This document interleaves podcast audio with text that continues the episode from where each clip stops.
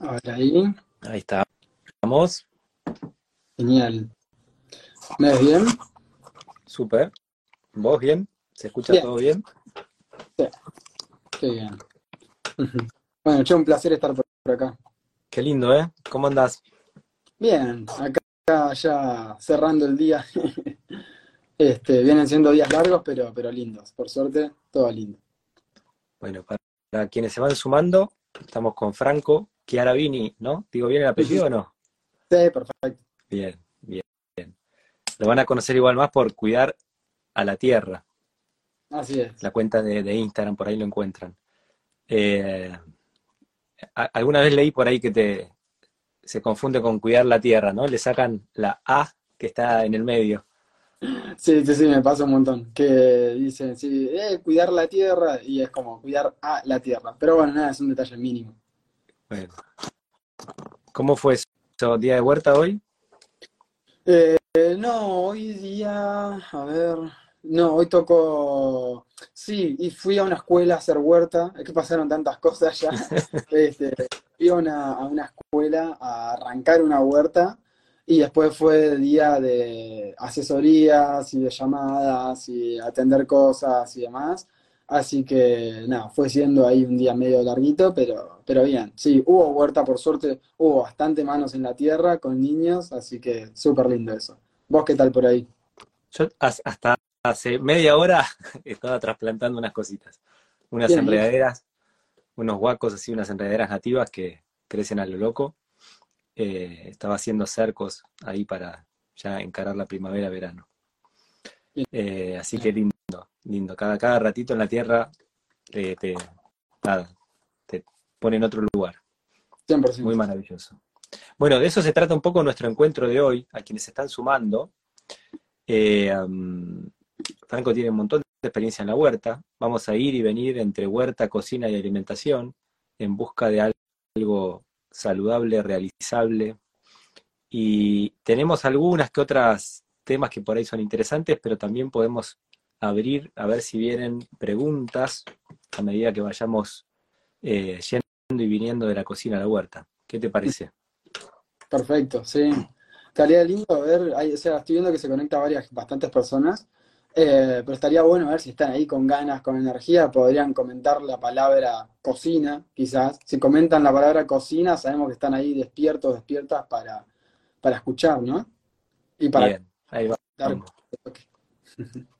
Bueno, llega primavera, ya lo, debes saber, momento en el cual personas que no tienen huerta se preguntan, por lo menos, che, estaría bueno un pedacito de huerta acá en, en este jardincito, o puede ser el jardín más grande, ¿no? Pero es el momento, ¿no? Que más despierta las ganas de, de ver si es posible una huerta o no.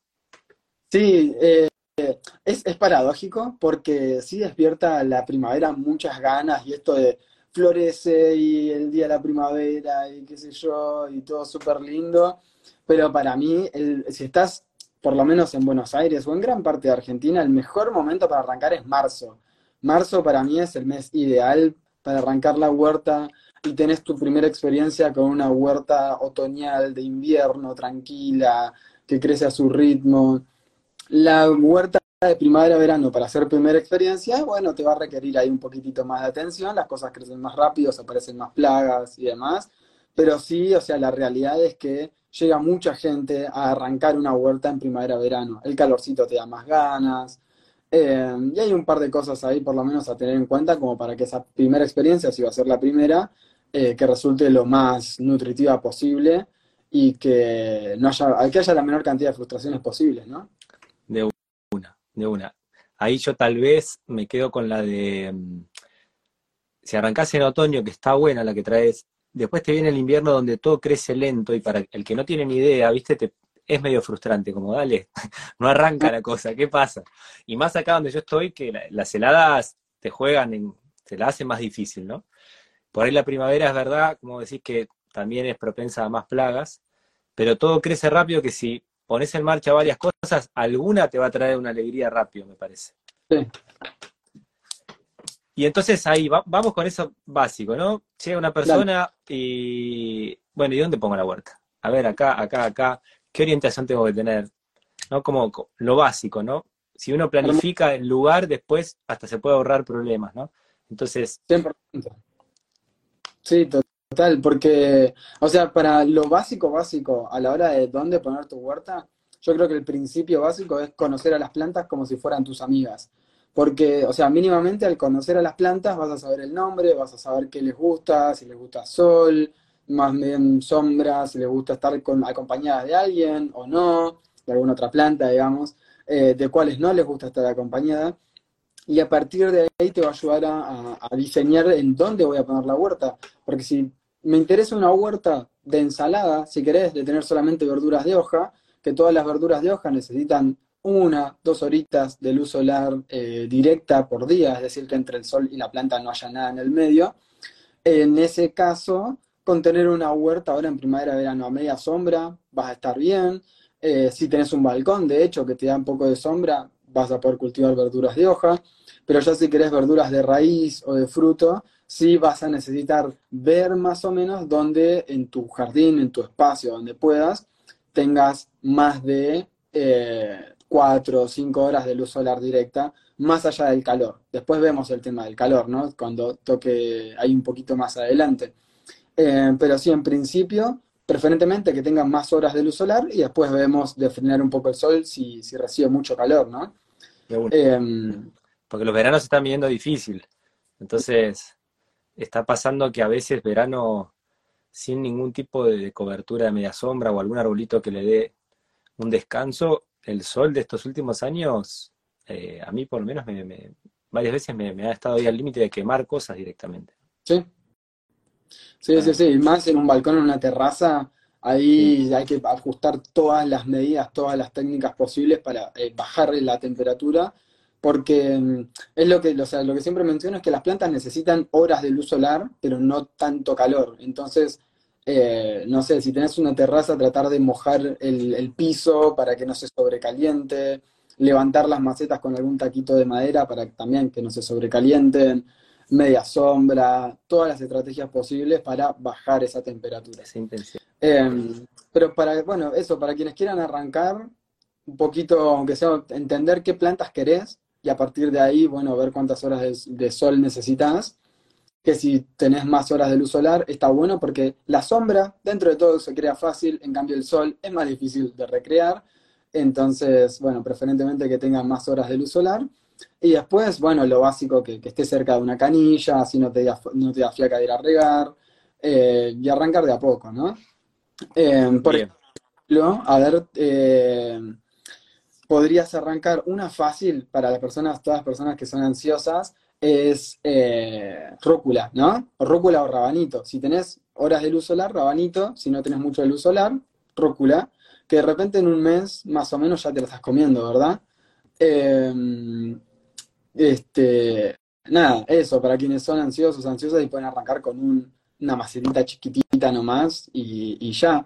Y a veces, y te lo, te lo ato a otro tema que, íbamos a charlar, eh, que tenemos ahí en agenda, es que antes de arrancar una huerta, lo que está bueno es revisar un poquito qué crece, ¿no? En el barrio, qué crece, en, si tengo un jardín, qué crece en mi jardín, porque de repente me encanta la chicoria y voy, consigo semillas de chicoria y me encargo de hacerlas germinar, todo, y de repente en el patio tengo diente de león, que tiene prácticamente el mismo gusto que la chicoria, que crece solo, y lo único que tenés que saber es conocerlo y cosecharlo, ¿no?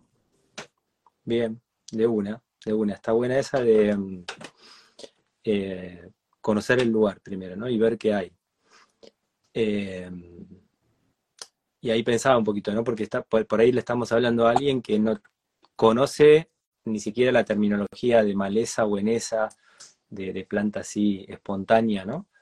Eh, pero bueno, hay, hay, muchas acá, por lo menos en Buenos Aires, Diente León que vos dijiste es una, Cerraja, aparece a veces el Chantén, aparecen un montón ahí dando vuelta que al día de hoy la mayor parte de las personas la pisan y está bueno empezar a, mirar, tal vez en algún libro, tal vez preguntar, eh, a alguien que ya tenga huerta, ¿no? Y traer una primera mirada en ese sentido.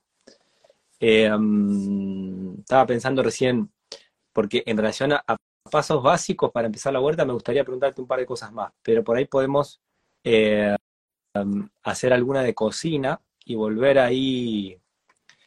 Tenemos la orientación como algo importante y tenemos el tema de eh, mirar un poquito los alrededores o preguntarle a alguien del barrio, a alguien de la zona que viva hace rato, a alguien que tenga algún acercamiento con la huerta que seguro conoce alguna planta así espontánea y antes de estar sacando todo, por ahí nos puede tirar una onda para eso. Ese es un diente de león, ¿no? Eh, eh, ¿Vamos al diente de león? ¿Qué hacíamos con el diente de león? por eso, por eso yo quería ¿Comemos diente de león o no? Sí, claro, quería ir como mechando un poquito. O sea, que para mí eso, ¿no? Como los principios para arrancar una huerta, cultivar autoconocimiento, ¿no? De, bueno, cuáles son mis expectativas, qué quiero hacer con la huerta, por dónde, eh, cuál es mi objetivo con la huerta. Después, a partir de saber eso, voy a ver un par de plantas que me gustaría cultivar, conocerlas como si fueran mis amigas, esas plantas, ver qué necesitan y a partir de ahí diseño mi huerta. Pero antes de empezar a diseñar a dónde ponerla, puedes dar tres huertas alrededor de tu casa, digamos, y empezar a tratar de reconocer los yuyos. Eh, a mí me gusta más, o sea, me echando ahí un poquito con eso, me gusta más yuyos que incluso buenesa, digamos que yuyo viene de la palabra quechua yuyu, que quiere decir planta, entonces me parece más neutral, digamos. Eh, y sí, uno de los desafíos es, bueno, cómo integro esos yuyos en la comida del día a día, porque me puede pasar de que, oh, el diente de león es comestible, voy me morfo una hoja y me parece bastante amarga, ¿no? Sí, eh, amarga, ya de por sí que sea amarga está buenísimo, ¿no? En todos los procesos así de, los trabajos hepáticos y vesiculares con las plantas amargas se benefician mucho, así que tener alguna ensaladita de amargas por día o día por medio va a venir muy bien, como uno de los tantos hábitos para incorporar. Pero después está interesante, a mí me gustan las ensaladas amargas, jugar con los agridulces. Agridulce que puede venir de una pera, una manzana, por ejemplo, en una combinación de una ensalada que tenga 3, 4 mm. vegetales, alguna zanahoria rallada, un poco de diente león, ¿sí? También es interesante prestar atención al tipo de corte que se hace. Las hojas amargas, si uno las trabaja en un corte muy finito, sin hablar técnicamente de cortes, nada, pero bien finito, eh, cambia mucho después la experiencia en la boca. Es mucho más agradable. Y, y por otro lado, el, aderezo, ¿no? El aderezo es, primero es algo que se, usa poco. Generalmente uno llega con la última, la última gota de sudor a preparar su almuerzo o su cena y le tirás a la ensalada lo que tenés, un poco de limón o algún vinagre o aceite, sal, chau.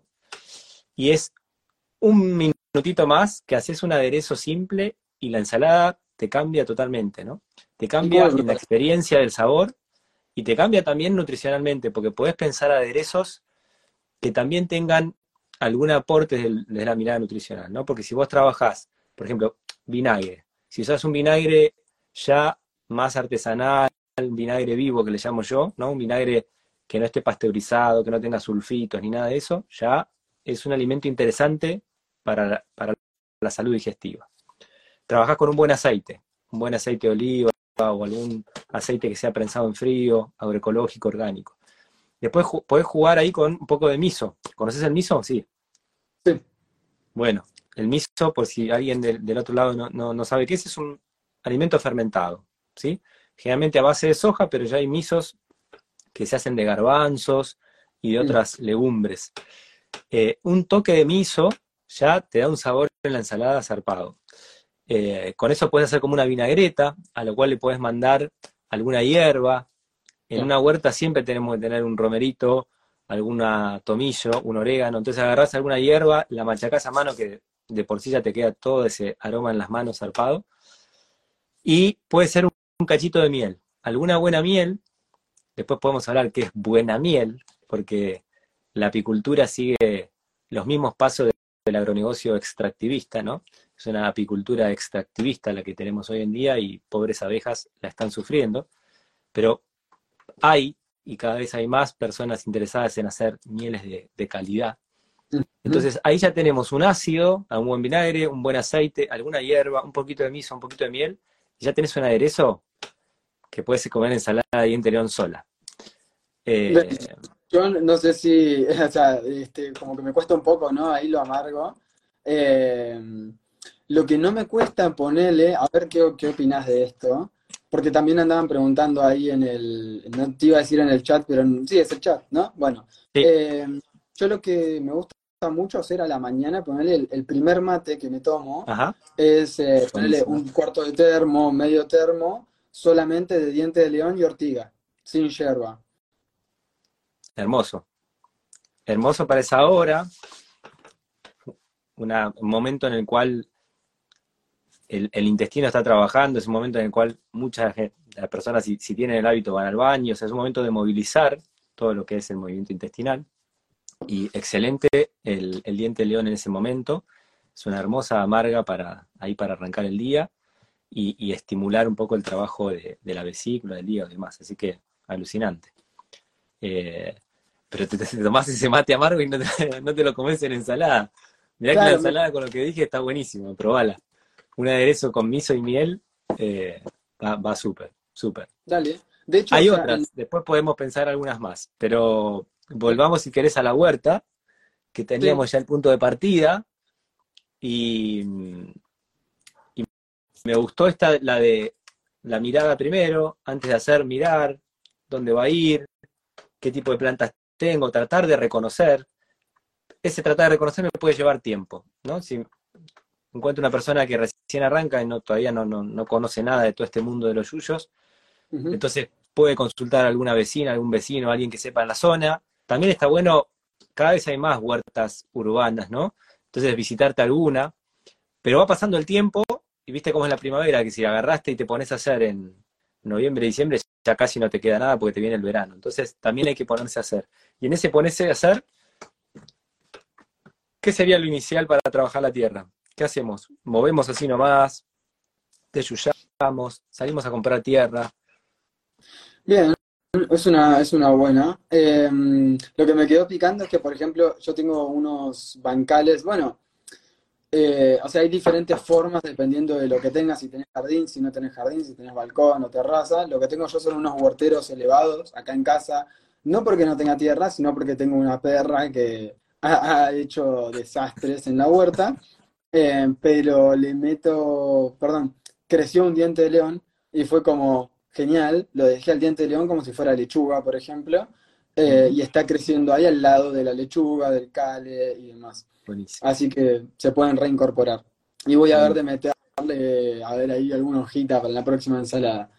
Este, bueno, y eso, depende de que- cómo vayas a arrancar, ¿no? Si necesitas, o sea, arrancar en una maceta o en un huertero elevado o lo que sea, sin estar en contacto con la tierra, ese va a ser un caso, o estar en contacto con la tierra, digamos, poder aprovechar la tierra, va a ser otra forma.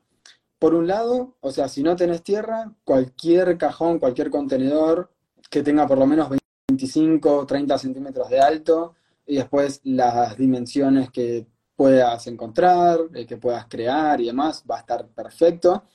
Y a mí particularmente lo que me gusta hacer es, ¿conoces? Acá voy a meter un nombre técnico que no hace falta que la gente lo sepa, pero ¿conoces el método Joel Culture? Sí, pero Bueno. explícalo. Estaría bueno que, Bueno, así cortito. El, el método, eh, bueno, este es un método alemán que lo que hace es en tierra, lo que hace es ubicar. Estoy complicado con las manos acá porque estoy con la gata que se me durmió en el- y me está inhabilitando un brazo. Este, pero, o sea, se ponen troncos en la tierra y eh, primero troncos gruesos, después ramitas más finitas y voy armando como una, como si fuera, ahí se fue, como si fuera un montículo, digamos, con esta forma. Entonces voy poniendo troncos, ramitas, después un poco de hojarasca, pasto verde también recién cortado y demás, y arriba de todo eso pongo la tierra. Entonces armo como todo un bancal en el que la base son troncos, ramitas y demás. Entonces eso con el tiempo se va a ir descomponiendo y con el tiempo va a ir agregando nutrientes y va a mantener todo eso súper fértil. Entonces yo lo que agarro es eso y lo traigo a los maceteros estos. Entonces lo que hago es una base, por lo menos de, dependiendo de la altura que tenga tu macetero, unos 10, 15 centímetros de ramitas, ramas más gruesas, ramas más chiquitas, sobre todo si de repente tenés un- una maceta grande, como meterle bastante, ¿no? Aprovechar y no, no usar tanta tierra, ¿sí? Te ayuda a, a evitar tener que usar tanta tierra. Con que te queden 25 centímetros final de tierra, 20 centímetros final de tierra, ya estás de 10. Todo lo demás de abajo pueden ser ramas, ramitas, hojas secas, ¿sí? Como para ir, eh, que filtre bien el agua y em, ayudar a ganar un poquito más de volumen y después todo eso con el tiempo se va a ir descomponiendo y va a ir ayudando a tu huerta. Después, hay mil formas de preparar el sustrato que le vas a poner arriba de todo eso. Soy muy amigo de lo, lo que tenés a mano, es perfecto. Si lo que tenés a mano es tierra que tenés en el fondo de tu casa, mandale. Si lo que tenés a mano es un vivero y tenés la tierra más barata que puedes conseguir en el vivero, mandale. Después lo mejoramos. Después va a haber tiempo de, hacer algo mejor. Eh, y sería, digamos, sobre el colchón de hojas secas final, le metes este, la tierra que consigas y arriba de todo siempre una buena capa de cobertura, hojas secas, pasto seco, viruta de madera virgen, es decir, sin tratar, cualquier este, material orgánico seco que ayude a mantener la humedad, a que, viste que muchas veces pasa que llenas una maceta hasta acá de tierra, llueve y la tierra cae, ¿viste? Y, y eso le pasa, lo pregunto mucho en mis talleres y le pasa a mucha gente, y eso es porque a la tierra le falta cobertura, porque la cobertura ayuda a que la lluvia golpee ahí y que después baje a la tierra, y no que golpee directo en la tierra y te compacta todo. Ahí después puedes arrancar y meterle plantines, puedes correr un poco la cobertura y hacer una siembra. Eso, o sea, va a depender de, de cada persona, ¿no? Eh, mm, hasta ahí dentro de todo estamos con el tema macetas, ¿verdad? Sí, yo en relación al método, eh, alguna vez lo hice casi que no tenía buena tierra para poner y lo hice casi solo de ramita, ta, ta, ta, ta, y es solo una capita que no llegaba ni a 10 centímetros y aún así eh, el, el cultivo funcionó bárbaro, o sea, estuvo genial. Y acá, que es una zona muy húmeda y por momentos tenemos hasta zonas encharcadas o con agua, Mm, ayuda mucho a drenar eso, ¿viste? Es un sistema muy interesante en zonas eh, donde tenés exceso de humedad, digamos, ¿no? Porque corre, el agua circula, digamos, ¿no? Así ni que hablar. está bueno. Sí. Eh, De hecho, tengo, o sea, tengo amigos en el Delta que son chicos que producen semillas, que se llaman pajonal con ceibos, y ellos hacen ese método. Todos sus bancales son con ese método porque, de hecho, o sea, la- tienen días de su estada que no pueden andar por la huerta porque todos los pasillos son agua directamente. Sí, totalmente, excelente. Bien, bueno, ahí ya tenemos para arrancar. Ahí está buenísimo, ahí está buenísimo. Y de hecho, perdón, ¿eh? que, o sea, para ver el tema de cultivar en tierra, si todavía no cultivaste nada, te recomiendo arrancar con una macetita chiquita y empezar a afianzarte y una vez que ya estés recontra canchero, canchero con 5 o 10 plantas en maceta, ahí vamos a tierra, porque en tierra te va a pedir un poco más de atención, es, es otra movida. Eh, nada, eso, así que vamos con eso. Totalmente, totalmente.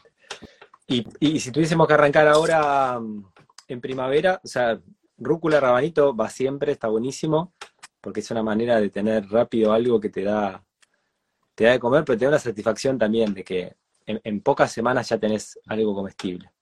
Pero encarando lo que viene, ¿para dónde vamos? ¿Nos metemos con los tomates o para alguien que empiece te parece difícil el tomate? Sí, es que depende de la situación, digamos. Si, eh, a ver, el tomate es la diva del verano. Te va a pedir atención. Para un toque que ahí hay una persona que acaba de preguntar qué es cobertura. Sí, cobertura son hojas secas, pasto seco, viruta, ¿no? ¿Qué más? Paja. Cualquier Paja. material seco que puedas tapar la tierra para que no le pegue el sol o la lluvia directo, digamos. Exactamente. Cualquier cosa yo me anoto y subo, después cuando termine el vivo, en mi Instagram, eh, subo que un video de cobertura, así quien se sumó al vivo lo puede ver también ahí. Buenísimo. Esta es lo que Eh, también le dicen acolchado, mulch, cosas así. Van a encontrar palabras Exactamente. así. Exactamente. Bien. Em, ¿qué te iba a decir? Te decía, Ah, si para una persona que arranca el tomate es difícil, ¿qué te El parece? tomate eh, es la diva del verano, digamos. Es como si le- vos estás ahí todos los días, la mirás, le das mimo, le prestás atención, la escuchás, va a andar bien. Pero va a requerir, digamos, tres días que no viste el tomate y justo Ujú. llegó Arañuela Roja, fuiste. Chao. Sí. Entonces, si tenés tiempo de por lo menos cinco minutos, no es que te estoy pidiendo un montón, ¿no? Cinco minutos por día para mirar los tomates, puedes arrancar, puedes probar con los tomates. Si no querés otro fruto que pide un poquito menos, es el morrón, por ejemplo, o cualquier pimiento, va a andar bien. Eh, pero después, a mí, unos frutos que me encantan de eh, la primavera-verano son los zucchinis o los zapallitos, que son plantas que te piden más espacio, te piden, si querés, en macetas, macetas de unos 40 litros, una cosa así, macetas dentro de todo grandes, pero eh, dan rápido también. En mes y medio, dos meses, estás teniendo una muy buena producción y piden poco. Está buenísimo. Sí. Está buenísimo. Yo lo súper Bueno. recomiendo esos dos, a pleno. ¿Vamos para la cocina? Dale, Primavera, jugo verde. Son casi sinónimos, ¿viste? sí. Para mucha gente que piensa en alimentación saludable, ¿no? Siendo tan subjetivo el concepto. Eh, ¿qué onda? ¿Tomás jugos verdes vos? Este, eh, he tomado, ahora en este momento no, pero he tomado una variedad, o sea, una variedad grande, porque he tomado con fibra, sin fibra, eh, he tenido mi periodo de solo jugo de apio, he tomado jugo de apio con manzana verde y jengibre y limón, eh, después otros de lechuga, no sé, he tomado, he, he tenido varias etapas, en este momento no estoy tomando, pero sí he tomado de, de todo, digamos. Bien, bien, Bueno, hay mucha, mucha moda, me parece, detrás de, de- del- jugo. Eh, creo que hay una cuestión de muy encontrar algo que me solucione todos los males de este mundo, ¿no? O sea, como alguna, alguna receta mágica de eso, ¿no? De, no, te tomás este jugo que no sé qué y aquel jugo que te va a sacar todos estos problemas. Pero, a ver, si tuviese que dar el primer consejo, ¿por dónde vendría? ¿Yo? ¿A mí me decís? Pregunto, De- sí. Yo Y eh, en estos últimos años cambié mis consejos, porque mis, mis consejos en relación a los jugos antiguamente iban por distintas cuestiones nutricionales, tra- trabajaba más ahí. Pero hace unos años que cambié radicalmente, como primer consejo tengo otro. Ok. Podés llegar a, a- a deducir cuál es, me parece. oh, y el primer consejo, ¿cuál podría ser? Podría ser, bueno, preguntarte para qué querés tomar ese jugo, ¿no? Y antes todavía de eso. Em, y, o sea, imagino que podría llegar a ir por conocerte a vos como persona que va a tomar ese jugo. No sé si puede ir por ese lado. Yo voy todavía más base que es el origen de esos vegetales. ¿sí? Mm, es algo tan básico que no se dice, pero la- yo te digo que el, el enorme porcentaje de la gente que toma jugos verdes con deseos de mejoras en su salud o lo que sea, compra en verdulerías convencionales y lo que está tomando es un jugo de agrotóxicos. ¿sí? O sea, como ese chip Claro. lo tengo tan afuera que ni lo, ni lo pienso, pero tenés razón. Sí. sí. pero eh, yo me hago jugo, o sea, no- con vegetales agrotóxicos o con lo que tengo en la huerta cuando tomo, que tampoco tomo así porque sí siempre, ¿no? Pero digo, es la, es la primer punto de partida, porque tenemos esa idea de que el jugo verde, el jugo de apio, no sé qué, cualquier jugo de eso, eh, como si fuesen buenos por definición, ¿viste? Y lo primero es, si es que son buenos para algo, que el vegetal en origen sea un vegetal con vitalidad y sin agrotóxicos. O sea, principio básico, así de simple. Después podemos discutir si es con fibra, si es sin fibra, si es solo de apio, qué mezclas puede tener, si realmente sirve para algo, si no sirve para nada, por qué puede servir, pero es como la... El... Y yo me daba cuenta que, nada, estos días, o sea, estos últimos años, digo, eh, no se hacía muy- mucho hincapié en eso, ¿no? Y me parece algo muy simple y esencial. Si no, no podemos considerar un alimento que pueda aportar algo a la salud. Al contrario, te puede traer serios problemas, digamos, ¿no? Bien, está bueno, sí, sí, está, está muy bueno. En el momento, por ejemplo, en el que estuve full jugo de apio, compraba siempre orgánico. Y es como, eh, se me había ido esa idea, digamos, de la cabeza de tomar algo, sí. Eh, pero Claro. 100%.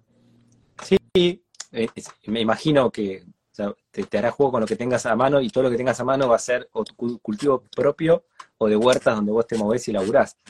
Pero no, no es así en el mayor caso. ¿viste? Hoy en día la mayor parte de la gente toma un consejo de una página web, de un artículo, de una revista que le dijo esta persona, que le dijo una amiga, no, probate esto que es buenísimo.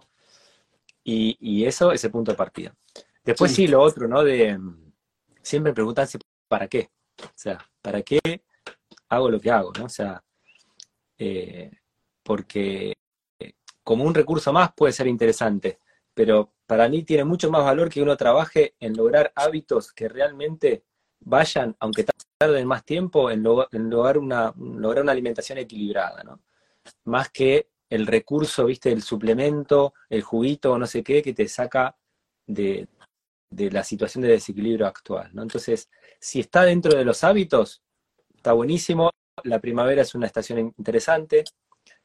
Eh, más donde vivimos nosotros, que empieza también a venir el, el calorcito y demás, ¿no? Porque jugos vegetales en pleno invierno acá, con cero grado y heladas, puede llevarte a un desequilibrio térmico en el cuerpo, ¿viste? De tanto líquido, tan frío. Eh, pero bueno, eso sería como le- las cositas muy básicas, pero para mí muy importantes, más allá de entrar en, en detalle. No sé si están preguntando algo, no llegué a leer ahí. Sí, Eh, preguntaron, por ejemplo, qué, bueno, la última pregunta fue ¿qué desayunás o cómo arrancás la mañana? Te preguntan a vos. Uy, variada, muy variada. No, no tengo, realmente no tengo un hábito porque, primero que, que tengo tres hijos varones y una nena con distintas edades y distintas rutinas escolares, ¿no? Entonces, mucho se adapta a, a su necesidad de preparar sus desayunos, de que vayan a la escuela, lo que sea. Entonces, a veces, por ejemplo, eso me ha, ayu- me ha hecho hacer ayunos intermitentes a veces. Cuando estoy muy, viste, a las corridas, aprovecho y salteo el desayuno para no comer a las apuradas, por ejemplo, y, y acompañar sus desayunos, sus idas a las escuelas y demás. Esa puede ser una. Después también eh, cambia estacionalmente. Total. O sea, como eh, puede haber un, pan de masa madre, de algún cereal hecho en casa, o sea, de algún trigo, centeno, sarraceno, lo que, lo que haga, con algún queso agroecológico, eh, puede tener algo de miso, algo de palta, según la estación, el momento, lo, que tenemos, y lo- algunas mermeladas que hacemos acá, ¿no? Eso podría ser algún desayuno también. Podría, si no, ser algo de fruta y después algo más sólido, si estoy más en primavera-verano. Eh, pues eh, algunos mates amargos de hierba agroecológica y con mucho yuyo. O sea, el mate en casa siempre es con yuyos, yuyos también que, que de plantas que recolectamos acá, y ahí voy usando entre lo que tengo y por ahí algunas cosas que quiera probar. Alguien puso por ahí mate con carqueja, de una. La carqueja es una planta que la, la amo, y, y más cuando está fresca, que fresca no es tan amarga. Entonces, eh, cortar y usar en el momento es, es mucho más suave, más, hasta más dulce que cuando está seca. Eh, pero bueno, esa es una idea. Después a veces pueden ser panqueques, si sobraban panqueques de algún cereal fermentado, alguna avena. Eh, voy variando. Puede ser un yogur agroecológico con un crocante de avena fermentada y alguna fruta, o algunas nueces, no sé, lo que haya. rico. Es, es- es muy variado, muy variado según lo que hay, el tiempo que tengo y la estación en la que estoy. Excelente. Perfecto. Sí, a mí me pasa también más o menos por ahí. Hay días que de repente así muevo una escuela, alguna cosa con la otra y termino haciendo ayuno intermitente y el almuerzo, el almuerzo es el desayuno. Y después sí, o de repente el día un bowl de fruta con frutos secos. eh, ahí viene Gea. Este, sí, como lo que más estoy, si hacia la mañana me da hambre, fruta con frutos secos viene siendo el comodín. Eh, después no sé, ahora no se me ocurre mucho, pero si no, generalmente llego al, al almuerzo y en el almuerzo siempre tratar de meter una buena ensalada, eh, nada, a ver quizás unos huevos agroecológicos ahí, ver y ahí ir variando, ir viendo también qué me va pidiendo el cuerpo. Está bueno. La de fruta y frutos secos es el ABC de mezclar algo con hidratos y algo con proteínas y grasas que te dé saciedad. si alguno que está por ahí tiene a la mañana hambre siempre, por ahí unos frutos secos o algo así más proteico graso le ayuda a, traer un poquito ahí de, saciedad. ¿Vamos a vuelta para la huerta? Que ahí se, se me vino otra ahí que... Eh, para quien recién arranca una huerta, eh, enseguida creo que uno empieza a escuchar, o hasta cuando te lo dicen, ah, sí, aquel lo hacía, es el tema de las asociaciones de cultivos. ¿sí? O sea, el mm. clásico del tomate con la albahaca, muy conocido. Eh, entonces, ¿por qué las asociaciones? Para quien no tiene ni idea. Y pensando en la huerta primavera-verano, ¿qué tipo de asociaciones puedo, puedo hacer? Dos, tres que se te vengan así que las haces de memoria, ¿viste? Como siempre. Bien. Las, las asociaciones se trata de agrupar plantas entre sí para obtener un beneficio en común. Hay muchos beneficios, vamos a ir viendo ahora después con los ejemplos. Este, pero, o sea, el, tema central que está bueno también atender es que de todas las plantas que hay, la inmensa mayoría no, no tiene problema qué planta le pones al lado. Después hay un grupo reducido de plantas que sí, o sea, se van a ver beneficiadas por tener cierta planta al lado, y hay otro grupo reducido de plantas que se va a ver perjudicado por una planta que tenga al lado. Entonces, eh, o sea, está bueno prestar atención a esto, sobre todo a las que no, o sea, las perjudiciales. Si evitas las perjudiciales, genial. Después podemos ir a las benéficas, podemos ir eh, a algún beneficio puntual. Si no, este, con evitar las perjudiciales vas a estar bien. Em, bueno, ahí, por ejemplo, la bruja del fuego, creo que dice, eh, mencionó la milpa. Sí. Y la milpa quiere decir terreno cultivado en Nahuatl, que es el idioma maya, si mal no recuerdo, que es un método de cultivo que tiene como mínimo 2.000 años. Hay cultivos, no me acuerdo si el primero fue el zapallo, hace 5.000 años que lo vienen cultivando, que es zapallo o calabaza, maíz eh, o elote, y eh, frijoles o porotos, por ejemplo, son esos tres cultivos que, por ejemplo, ahí tenemos una asociación por soporte, el maíz le da soporte al poroto para que trepe, a su vez una asociación por nutrición, el poroto nutre al maíz y al zapallo eh, con nitrógeno, ya que las leguminosas aportan nitrógeno al sustrato, y tenemos una asociación también por eh, repulsión, de alguna forma, porque hay ciertos bichos que llegan al maíz que se pelean con los bichos que quieren comer a la planta de zapallo. Entonces ahí hay una asociación perfecta. De hecho, se conocen como las tres hermanas, que es un cultivo, que de hecho, vos te fijás, la cultura de México, de Guatemala, los platos base tienen esas tres cosas. Eh, frijoles refritos, los tacos y demás. Y eso me lleva también a que una buena forma de encontrar asociaciones es buscar comidas típicas, ¿sí? Ensaladas típicas o comidas típicas. Una ensalada caprese de tomate y albahaca. O sea, esa, ese tipo de ensaladas o ese tipo de comidas no es que se inventaron a partir de, uy, ¿qué queda bien con qué en el, sabor? Sino tipo, mira, tengo estas plantas que están creciendo bien juntas, vamos a aprovecharlas, ¿no? Eh, bueno, también, por ejemplo, ¿cómo? Sí, total, Totalmente, totalmente. Son muchas. Lo que pasa es que estamos hoy en día, eh, la mayor parte de la gente no tiene idea lo que se da por estación.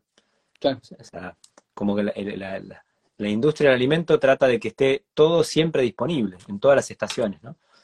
Eh, entonces cada vez estamos más lejos de, esto. Tomate y albahaca están, van siempre de la mano. Y bueno, ¿no? Sí. Después, o sea, las que sí hay que evitar, que hice hincapié, digamos, es, por ejemplo, tomate, pimiento, berenjena, papa, esas cuatro, digamos, no juntarlas, ya que sus raíz transpiran de alguna forma, algo que evita que se desarrollen del todo bien si están juntitas. Mínimamente, o ponerlas en macetas separadas, o en 80 centímetros, un metro de distancia entre sí. Mínimamente eso. Em, después, bueno, todas esas se asocian bien con albahaca. La albahaca es un gran aliado, digamos, para estas plantas. También, eh, el, bueno, la albahaca lo que hace es repeler algunos bichos con su aroma y también atrae algunos y no se ve tan afectada cuando le llega la mosca blanca, por ejemplo, o algún otro bichito.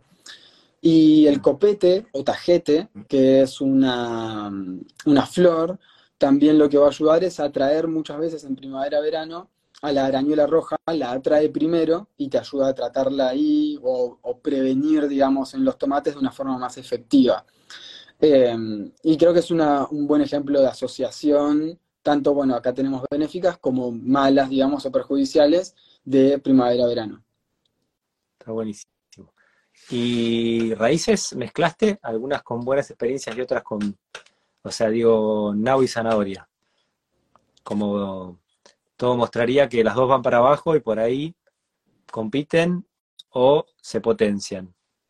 Eh, bueno, ahí lo que pasa es que, por ejemplo, son dos plantas de dos familias diferentes. Entonces también está bueno tener el concepto de qué familias son.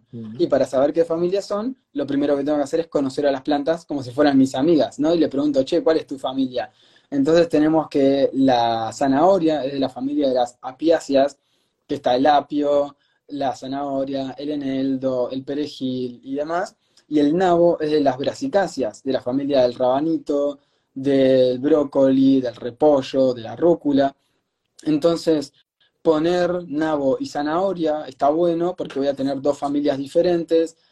cada familia atrae cierto tipo de bichos, cada familia necesita diferentes tipos de nutrientes eh, y da buenos resultados asociar diferentes familias, más allá de que sean las dos de raíz. También la que está buena es rabanito y zanahoria, porque el rabanito crece rápido, entonces tienes una raíz rápido, al, rápida al lado de una raíz lenta, entre comillas, eh, y también puede funcionar muy bien, más allá de que las dos sean de raíz. Sí, de una, de una. Buenísimo. Bueno, ¿vamos a alguna de la cocina? O yo tengo una más de huerta como mínimo que siempre se pregunta, eh, pero como vos quieras. Eh, y a ver, de cocina, ¿vas a, ¿querías de hablar de lo último que teníamos ahí anotado o tenías otra cosita? No, podemos ir a, tocar el tema fermentos o si no, la que se me viene es hormigas, ¿no? Hormigas, más que nada hormigas podadoras, ya sea la negra más conocida o esa más rojita pero grande tipo podadora. Eh, y ahí la que, se, la, que viene primero es vos qué haces, ¿no? Porque hay cosas que hacemos todos en común, tipo el arroz u, otras, ahora, ahora te escucho. Eh, pero bueno, tal vez vos tenés tus secretos. Y después la otra pregunta también va al, sentido de, por lo menos a mí me parece que cada vez hay más hormigas, ¿no? Entonces también es la pregunta o la reflexión de ¿Te parece que es así? Y si te parece que es así, ¿por qué? O sea, ¿encontrás algún motivo? Sí, sí, sí, sí. Bueno, si querés entonces dejamos ahí los fermentos para, el cierre, pero, o sea, para mí la observación, bueno, esta base que tanto tenemos, ¿no? De, la raíz permacultural, de observar, que es uno de los grandes principios que, que existen. Observar para mí es la clave. Y si vos te fijas, todo el mundo tuvo problemas con hormigas cuando unas dos, tres o cuatro semanas antes de que llueva 70 milímetros, que llovió, o sea, acá llovió 70 milímetros en tres días. Claro, las hormigas se estaban preparando. Y ahora que después de que llover, no, no hay ni una. Y de repente me pelaron la selga, me pelaron el brócoli. Y sí, entonces, como empezar a entender un poco esos ritmos. También cuando hay un montón de sequía, este, bueno, eh, empiezan a aparecer otros ritmos también ahí. Muchas veces, pero muchas veces pasa que se intensifica cuando está por llover, cuando viene alguna lluvia intensa.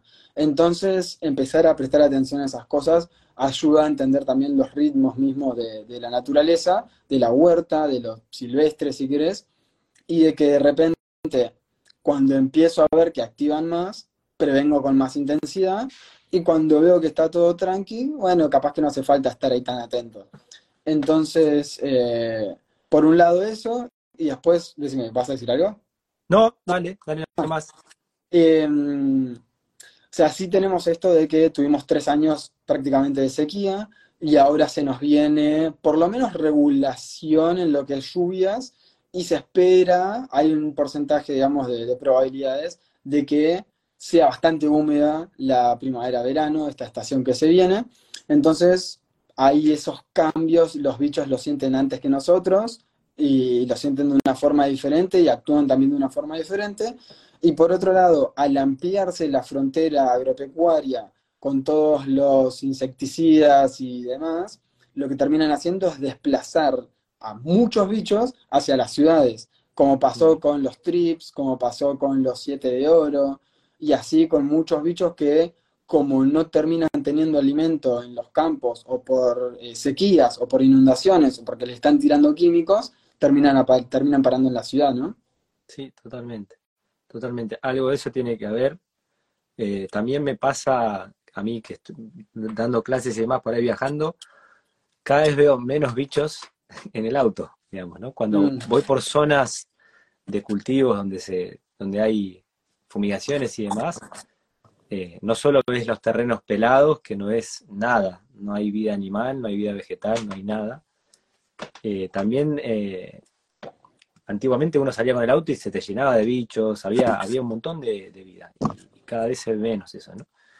Pero sí, yo también creo que las hormigas están como de alguna manera escapando de, estas zonas de, agrotóxicos, ¿no? Eh, ¿Y qué, estás haciendo? ¿Naranjas, arroz, algunas otras cosas? Sí, eh, cáscaras de cítricos, eh, arroz, es tipo, bueno, ofrendar, y los días que están súper intensas, que quizás dos veces por día poner arroz porque si no, al toque se distraen y ya se van con una planta, por ejemplo. Pero requiere la atención de estar ahí. Después, por ejemplo, en una huerta que es, o sea, con cuatro patas, un cajón elevado, lo que hicimos fue poner tachos con aceite de quemado, ¿viste? Abajo en las patas. Entonces la huerta se aísla de alguna forma y las hormigas no suben. Te olvidas de ese problema y ya. Em, después, algo que vale la pena mencionar es que, o sea, estuve haciendo bastantes investigaciones y encontré trabajos en los que indican que, viste que la naranja es un hongo y ese hongo lo que muchas personas dicen es que va a afectar el hongo que comen las, las hormigas y las va a terminar desplazando. La realidad es que el hongo ese es el penicillum, este, que, los, que hay un gran porcentaje de que las hormigas lo generen en sus hormigueros. Entonces, no es 100% seguro que vos uses ese hongo y las hormigas se vayan. Capaz que están chochas porque es algo que ellas usan también. Entonces, en principio, bueno, tratar de formarse lo mejor posible y variar. Puede ser arroz, puede ser cáscara de cítricos, puede ser arroz con, em, ¿cómo se dice? Este, cobre, sulfato de cobre. Exacto. O con ácido bórico también. Y la otra, ¿lo conoces a Martín Schmull de Permacultura Holística? Sí. Bueno, él la última que usó es, si encontrás el hormiguero, tipo el hormiguero, es eh, jabón potásico o algún jabón eh, biodegradable, natural, lo que consigas, chorro de agua, chorro de agua, jabón, chorro de agua, chorro de agua, como para lavar de alguna forma el hormiguero, si eso ya está, pero que no, no sabes qué hacer con las hormigas, digamos. Sí, Sí, pasa que viste que son ciudades debajo de la tierra. Eh, a, veces cuando están cerca de los bancales, irrigarlas, a llenarlas de agua, ayuda mucho porque se terminan yendo y se, ya se despistan y bueno, se van a ir para otro lado. pero bueno, abajo hay ciudades, de, te las sacás de un lado y ves que salen. Acá lo notás mucho cuando tenés mucha agua, lluvias, y el golpe baja que empiezan a, aparecer las boquitas por todos lados, ¿no? Como, eh, y ahí te das cuenta que están, están por todos lados, digamos, ¿no? Ahí, ahí Guille dice, probaste como Bauberia Baciana y también me dice Pili, una alumna. Eh, y Bauberia Baciana usé un tiempo que, para quien no sepa, eh, la Bauberia Baciana o Bavaria Baciana es un hongo que parasita a las hormigas y es, o sea, es realmente efectivo con que las hormigas que se vean afectadas por este hongo van a estar parasitadas y se van a morir. Y si lo llevan al nido, van a ayudar a que se desplacen, a que se mueran, pero las veces que lo usé es tipo, no es que lo usas una vez y ya está, sino que tenés que estar por lo menos dos o tres meses con aplicaciones constantes como para que realmente surta ahí un efecto. Es lo orgánico más efectivo que hay para mí, pero nada, hay que, hay que tener constancia. Sí, sí, totalmente. Y aprender a convivir también, ¿viste? A veces yo en algunas oportunidades, viendo cuando están insoportables, por ahí tiro una primera línea de algo, sabiendo que van a ir ahí para plantar en otro lado y que en otro lado no me la toquen. Hago, no sé, muchos plantines de cale, mucho más de los que necesito, sabiendo que algunos son de sacrificio para las hormigas y otros son para poder tener un par de plantas eh, comestibles Total. necesarias. Total, sí, sí, sí. Bueno, tengo un alumno también de Pacheco que me mostró el otro día un video de la huerta y me dijo eso, exactamente lo mismo, como hizo todos los canteros los tiene con una fila de rabanito todo alrededor, como para que ya está, que vayan a por eso. Eh, si dejan alguno genial y si no, se no pasa nada. Sí, sí, sí, sí, sí, bien bueno, bueno. Bueno, fermentos, ¿hacés eh, vegetales fermentados? Sí. Ahora, en este momento, perdí un poco el hábito, pero eh, en cuanto puedo, sí, me armo, aunque sea un frasco de chucrut, este, eh, sí, chucrut, eh, repollo, zanahoria, remolacha, si puedo, o sea, si puedo tener chucrut siempre en la ladera, golazo. Si no, también pepinillo. ¿Y haces con algún sistema específico o un frasco y ya? Con, ah, em, un frasco y ya. Eh, porque es lo que tengo, digamos. Es, o sea, con el método, hace, no sé hace cuánto fui al curso que diste vos, creo que estábamos hablando de 2013, 2014, y tomé un curso con vos. ¿En dónde? Y como es ese método ah. seguido en el tiempo. Bien. ¿En dónde? Ni me acuerdo yo. ¿Te acordás dónde? En Bellavista. Ah, mirá, Bellavista, cierto, sí, sí, sí. Sí, sí, hace un montón, ni me acuerdo de la vida. Bueno. 2013, 2014, por ahí. Bueno, nada, ahora en relación a primavera-verano, si hablamos de vegetal fermentado, lo que tenemos que tener en cuenta es el aumento de temperatura. Y más si lo hacemos con sistemas abiertos como esto del frasco, donde le entra aire. Entonces la entrada de aire más la temperatura, si se nos va la temperatura ambiente a más de 26, 28, 30 grados, ya enseguida se nos forman levaduras arriba, eh, todo blanquito, y ya empezamos con problemas, ¿no? Entonces, una buena es usar algún sistema que no deje entrar aire y que sí permita salir el gas, ¿no? Porque un fermento genera gas. Eh, están las vasijas fermentadoras o podemos a un frasco conseguirnos las, ¿viste? Las válvulas de las válvulas de ah. vacío, las airlock, las que se usan para hacer fermentación tipo cerveza o cosas así.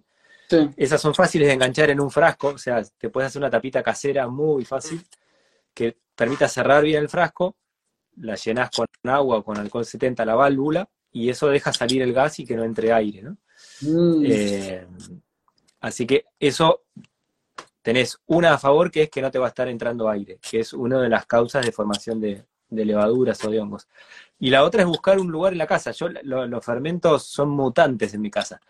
A, nivel estacional, digo, en, voy rotando la casa tiene lugares muy frescos y algunos más cálidos, entonces según cómo, esté, en qué momento del año estemos, también en invierno acerco todo a, los lugares donde tengo por ahí calefacción, ¿no?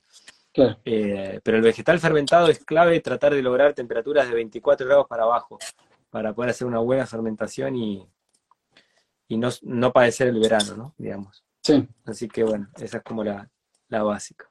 Sí, la vasija fermentadora, nada, ya tenía en su momento tenía muchas, muchas ganas de comprarla y ahora cuando subiste ahí las historias, creo que subiste con la vasija, se volvió ahí desbloquear la necesidad.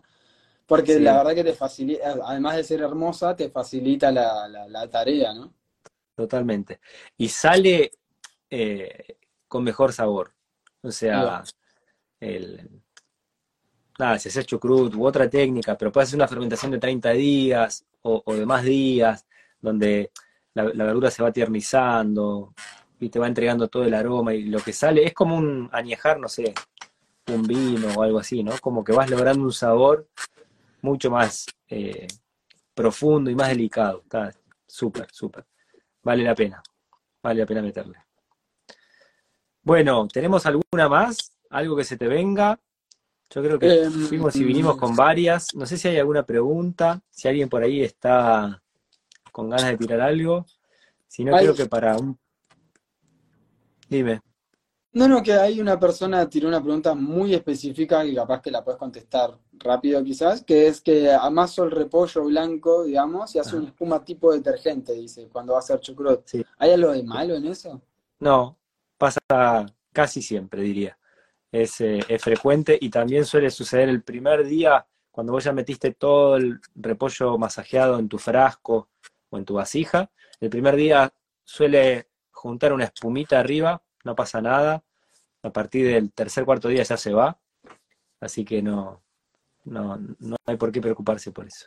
Bien ahí. Bueno, ahí, por ejemplo, hay una persona que dice, ¿cada cuánto abro el frasco con tapa de chucrut para que salga el gas? Y ahí es como, te diría, anda a ver los videos de Alex, porque es como, no debería estar tapado el frasco si se está fermentando, ¿no? Sí, hay una cuestión, o sea, si vos te, te armás un sistema con, con trampa de vacío, como tiene la vasija, o te conseguís una tapa con válvula y lo estás abriendo, es como que no tiene sentido. El efecto de la, de la trampa de vacío está perdiéndose cada vez que vos abrís está entrando aire, ¿no? Entonces, si lográs un sistema de ese tipo, lo ideal es que desarrolle la paciencia y que no lo abras, digamos, ¿sí? Eh, así que nada, yo iría por ese lado, buscando Bien. un sistemita que, que te deje salir gas y no eh, entrar aire. Y si no, algo más básico, si usas un frasco con una tapa rosca común y corriente, sin válvula, por lo menos los primeros tres días, que es cuanto más hay movimiento y formación de gas, liberarle como la, o sea, so- soltarlo y volver a ajustarlo por lo menos una vez o dos veces al día, ayuda a que no se junte presión adentro, ¿no? Sí. Es un poco Sí, sí, sí. Sabes que hay una pregunta que repitieron un par de veces, que es que mm, en el medio y ahora, que es cómo limpiar las verduras o cómo las limpiamos nosotros. Bueno, ¿Querés contar vos ahí un poco? podemos terminar con esa, si te parece. Está buenísima, Dale. porque a mí me lleva a, a otro lugar. Pero dale, dale, tirá lo, lo- lo que te venga, o lo que haces vos, digamos, Sí, y yo lo- pues yo. en general lo que es orgánico y viene o lo saco de la huerta o está dentro de todo limpio, agua y cepillito y ya. Eh, y si de repente veo que hay algún pulgón o algo, lo que sea, por un tema de los, los parásitos que pueden llegar a traer los pulgones o lo que sea, eh, agua y bicarbonato suelo usar en general. eh, y si no, agua y vinagre. Buenísimo. Eh, yo ha- haría casi lo mismo, solo aclararía un par de cosas.